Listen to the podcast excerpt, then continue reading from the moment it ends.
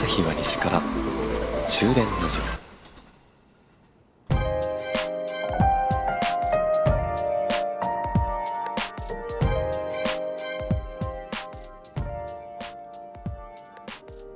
こんばんは朝日です。終電ラジオ23号車でございます。皆さん休みの日どこかに出かける。そんな日もあれば今日はどこにも出かけないっていう日もあると思うんですよ。このどこにも出かけない日家でやることっていうのもたくさんあると思うんですね。普段掃除していない場所を掃除するとかまあ洗濯もそうですかね。料理を作ってみようとか読みたい本を読む、まあ、ラジオトークを聞くとかね。いろんな楽しみとかもあると思うんですね。ただたまにないですか？もう何もしたくないっていう日ね。ないかな？なんだったらご飯食べるのすらめんどくさーって思っちゃう日。ずっと布団とかソファーとかに横になってゴローンと。でお腹は減ってくるんだけどお腹減ったな。でもここから動きたくないな。お腹減ってるか。いやもういいや。そうやってずっとゴロゴロゴロゴロしちゃうんですよ。朝から起きていてそうやってねゴロゴロしているとあっという間に昼の3時4時ぐらいになってで夕方になるともうさ夕方からは何もしたくないよね。もうそうなったら寝るまで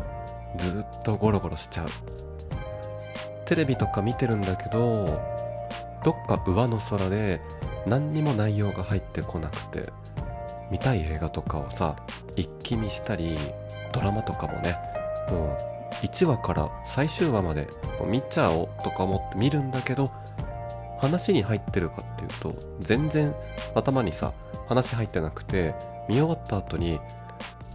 分かんないところいっぱい残ってたりするんですよね。で結局またちゃんとシャキッとしてる時に見直すっていうね。なんとも無駄な時間といえば無駄な時間なのかもしれないんだけどさ。ただもしかしたらこの何にもしたくないっていうのは頭が疲れてるのかもしれないし体も疲れてるのかもしれない。そのサインなのかもと思ったらもう何もしないっていうのも正解なのかもしれませんね。疲れてる時にねどっか出かけたりしてリフレッシュするっていうのもまあいいことなんだけどまあそうやってさリレリフレッシュしたい時はきっと脳みそからさピピッと今日はどっかに出かけて気分転換を図ろうっていう信号が出て今日はどっか出かけようかなってスイッチが入るかもしれないし。でもピピ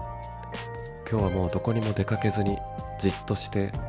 体と頭を休めよう。あー何もしたくないな今日はこのままずっとゴロゴロしていようかなっていうお知らせなのかもしれませんね、まあ、皆さんね休みの日絶対どっかに出かけるっていう人もいるだろうし出かけあんまりしないなっていう人もいるでしょうね。まあそういう個人差もあるでしょう。夏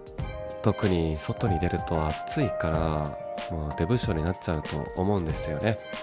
まあ、そんな暑い中出かけてね